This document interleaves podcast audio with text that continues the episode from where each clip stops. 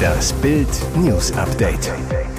Es ist Freitag, der 28. Juli und das sind die Bild meldungen Hitzeschutzplan vorgestellt. So will uns Karl Lauterbach vor der Hitze schützen.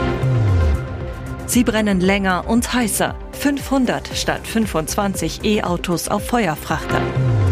Die Meister der 8000er Bergsteiger stellen unglaublichen Turborekord auf. Unter den Tausenden von Wagen auf dem brennenden Frachter in der Nordsee befinden sich etwa 500 E-Autos. Bisher waren nur 25 gemeldet. Das berichtet die niederländische Nachrichtenagentur ANP am Freitag. Sie beruft sich auf Angaben des Unternehmens K-Line, das die Fremantle Highway vom japanischen Räder gechartert hat. Das große Problem? E-Autos sind wegen ihrer Akkus schwieriger zu löschen. Einen Schiffsbrand zu löschen ist die Königsklasse. Auf der Straße kann man das brennende E-Auto mit einem Kran in einen Wasserbehälter heben und runterkühlen. Bei Parkhausbränden, Garagen oder wie hier auf einem Schiff machen uns Elektroautos extreme Probleme, sagt Tobias Thiele, Pressesprecher der Deutschen Feuerwehrgewerkschaft zu Bild. Wenn gleich mehrere Autos nebeneinander brennen, wird der Brand fast unmöglich zu löschen, da wir nicht an die Batterie kommen und sie nicht kühlen können. Der Frachter war am Donnerstag durch Wind und Strömung nach Westen getrieben, bis etwa 16 Kilometer nördlich der Insel Terschelling. Zwei Schlepper hatten das Schiff mit einem Stahlseil stabilisiert. Die Situation für die Umwelt ist heikel.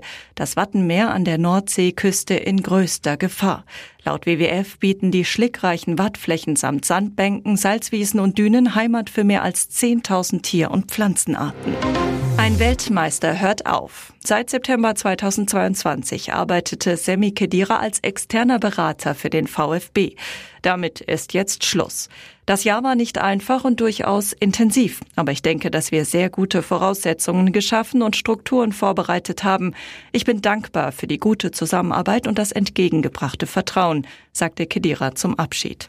Boss Alexander Werle Semi Khedira hat in einer für den VfB sehr schwierigen Phase keine Sekunde gezögert, seinem Heimatverein mit seiner Expertise zu helfen und in beratender Rolle tätig zu werden. Semi war vom ersten Tag unserer Zusammenarbeit ein sehr wichtiger Faktor.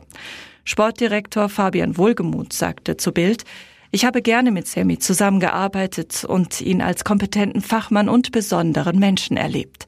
Kedira, 2007 mit dem VfB Deutscher Meister, ist als neuer Sportdirektor beim DFB im Gespräch. Die Zukunft von Ex-Bayern-Star Philipp Lahm als Berater in Stuttgart ist vom Kedira aus aber nicht betroffen. Bis Ende des Jahres will der VfB außerdem einen neuen Sportvorstand dazu holen, der dann aber nicht mehr mit Kedira zusammenarbeiten wird. Beim ersten Anlauf musste Christine Harila abbrechen. Jetzt hat sie es geschafft. Nur 92 Tage hat sie gebraucht, um alle 14 Achttausender zu bezwingen. Neuer Rekord.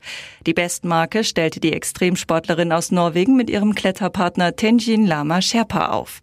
Ihren letzten Gipfel, den des K2 in Pakistan, erreichten die beiden am Donnerstag.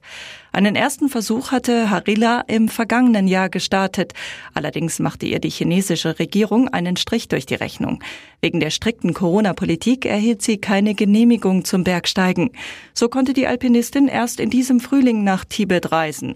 Zu dem Zeitpunkt hatte sie bereits zwölf Achttausender im Sack, aber die Rekordzeit war längst dahin. Deshalb fing sie von vorne an. Traditionelle Bergsteiger-Kollegen kritisieren, dass sich Harillas Leistung nicht mit der von Pionieren wie Reinhold Messner oder Gerlinde Kaltenbrunner vergleichen lasse. Harilla bediente sich während der gesamten Expedition an Flaschensauerstoff und Fixseilen. Teilweise ließ sie sich diese sogar mit dem Hubschrauber zukommen, um Zeit zu sparen. Zudem wurde sie durchgehend von Einheimischen begleitet. Ist der Rekord also unverdient?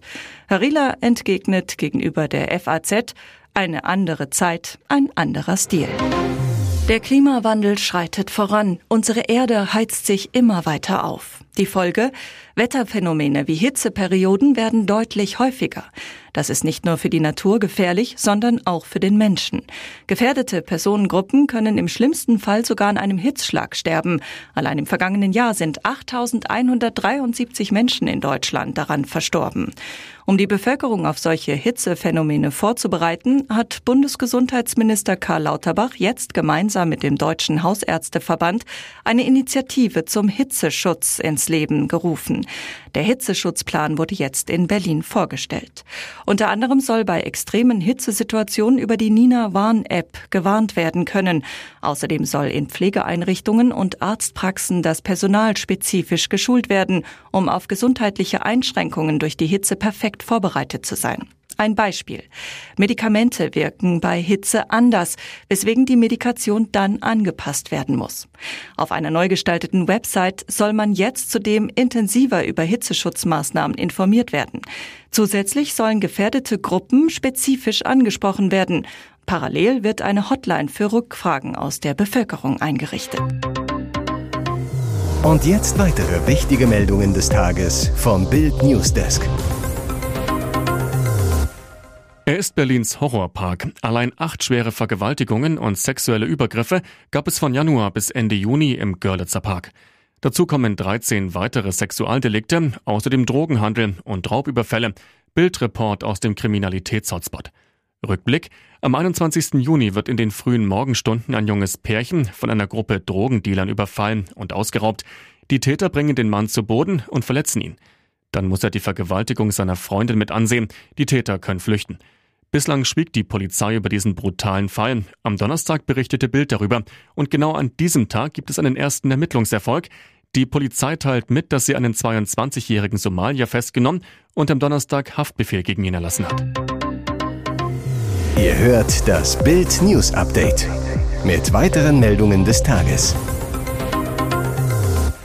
Ein Leben in Saus und Braus endete in Plastikmüllbeuteln. In Argentinien sind die zerstückelten Überreste eines windigen Kryptomillionärs aufgetaucht. Die Killer hatten die Körperteile von Fernando Perez Algaba in Säcke gepackt und in einem Koffer verstaut. Wie lokale Medien berichten, hatten Kinder am Sonntag an einem Flusslauf in der argentinischen Hauptstadt Buenos Aires gespielt. Dort entdeckten sie das rote Gepäckstück mit grauenhaftem Inhalt. Im Koffer waren ein Arm und beide Beine, Kopf, Rumpf und den zweiten Arm fanden herbeigerufene Polizisten nur wenig später im Wasser. Eine Totenschau ergab, dass auf Perez Algaba dreimal geschossen worden war. Die Leichenteile, so das Ergebnis der gerichtsmedizinischen Untersuchung, seien sauber abgetrennt worden. Das lasse auf die Arbeit von Profis schließen. Anhand von Fingerabdrücken und seinen Tätowierungen konnte der 41-Jährige zweifelsohne identifiziert werden.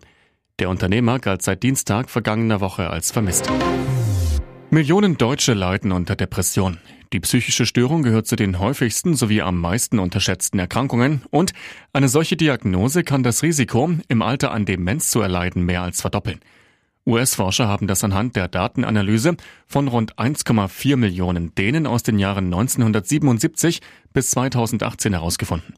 In der in einem Fachmagazin veröffentlichten Studie wurden die Gesundheitsdaten von Menschen mit und ohne Depressionsdiagnose über Jahrzehnte hinweg überprüft, um zu sehen, wer davon im Alter eine Demenz entwickelt. Darunter waren 1.190.000 Personen ohne Diagnose sowie 246.499 Männer und Frauen mit einer diagnostizierten Depression. Etwa zwei Drittel der Patienten mit depressiven Störungen waren Frauen, bei denen die psychische Erkrankung vor dem Alter von 60 Jahren diagnostiziert wurde. Die Analyse aller Daten ergab, das Risiko an einer Demenz zu erkranken war bei denjenigen, die bereits eine Depression hatten, 2,41 mal höher als bei denen aus der Vergleichsgruppe. Insgesamt entwickelten 14.000 der zuvor an einer Depression leidenden Personen später eine Demenz. In der Vergleichsgruppe waren es 38.652. Der Depressions-Demenz-Zusammenhang galt auch, wenn die Diagnose mehr als 20 Jahre zurücklag und bereits im frühen Erwachsenenalter erfolgte. Hier ist das Bild News Update. Und das ist heute auch noch hörenswert. Was von der Beziehung von Comedian Luke Mockridge und Ines Agnoli übrig blieb, waren harte Vorwürfe und eine komplett demolierte Wohnung. Die beiden waren mit kurzer Unterbrechung von Herbst 2017 bis März 2019 ein Paar. Im Sommer 2019 wurde Mockridge von Agnoli dann wegen versuchter Vergewaltigung angezeigt. Es ging um einen angeblichen Vorfall in der Nacht vom 18. auf den 19. März 2019, den Mockridge aber stets bestritt. Der Münchner Strafverteidiger Dr. Alexander Stevens hat den Fall anhand der Originalermittlungsakten in seinem aktuellen Buch Falsch verdächtigt aufgearbeitet und zitiert dabei aus Originalvernehmungsprotokollen. Brisant, nachdem Ines Agnoli von einer harmlosen Handyflirterei zwischen Mockridge und Lena Meyer-Landrut erfahren hatte, soll sie ihn am Telefon zunächst zur Rede gestellt haben. Im Anschluss wurde Mockridges Wohnung in Köln dermaßen verwüstet, dass sie vorübergehend unbewohnbar war. Der Schaden lag im fünfstelligen Bereich. Wie Mockridge weiter zu Protokoll gab, soll Agnoli nicht nur Dutzende Weingläser, Teller und Becher durch die Wohnung geworfen haben, sondern auch Kunstbilder an der Wand zerstört und Kinderfotos von ihm zerschnitten haben. In Mockridge Aussagen heißt es weiter, sie schnitt mir auf anderen Bildern den Kopf ab, beschmierte sämtliche Preise und Auszeichnungen mit Edding und es fehlten zwei wertvolle Fernsehpreise wie auch die Jeansjacke, welche sie mir zum Geburtstag geschenkt hatte. Sie verschüttete Rotwein und legte ein Feuer in meiner Badewanne, wo ein Gutschein für ein Wellness-Wochenende und ein Familienalbum komplett abbrannten. Die Wohnung war ohne Frage unbewohnbar. Ich stand in diesem Scherbenhaufen. Ines Agnoli gab die Verwüstung der Wohnung später in einem Spiegelartikel sogar zu. Richtig klischeehaft war ich da. Das war kein guter Moment von mir, wird sie zitiert.